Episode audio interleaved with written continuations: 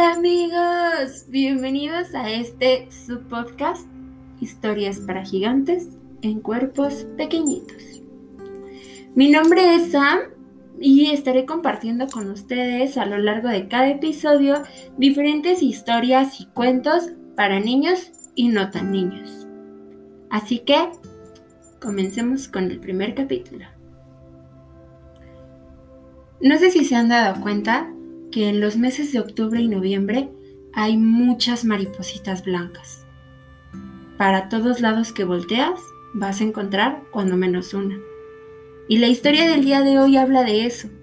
Se titula Mariposas Blancas, Ánimas que Esperan, de María Cristina Suárez y Farías.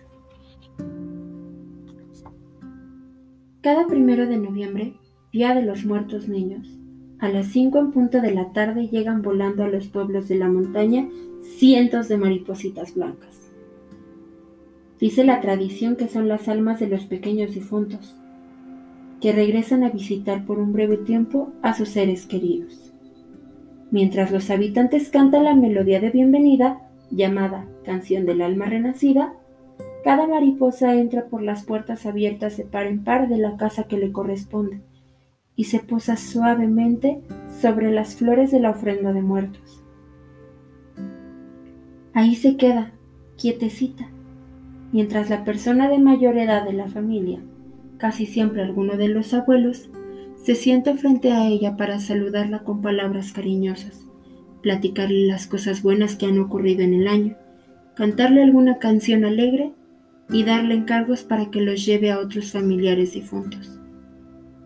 Poco antes de que anochezca, la gente de la montaña empieza a cantar la melodía de despedida, llamada Canción del Querer que no se marchita.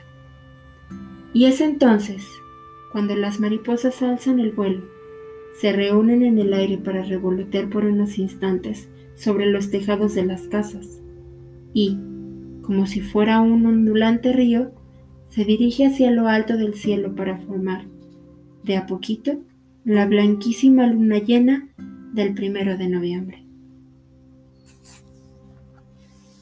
¿Qué les pareció esta historia?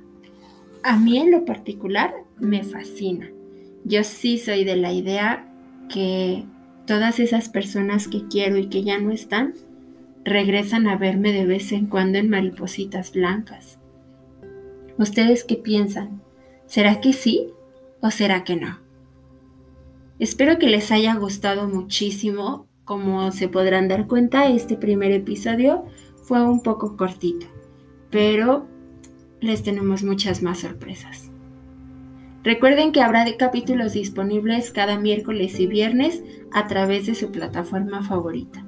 Los quiero mucho, cuídense y que pasen unas hermosas, hermosas fiestas de Día de Muertos.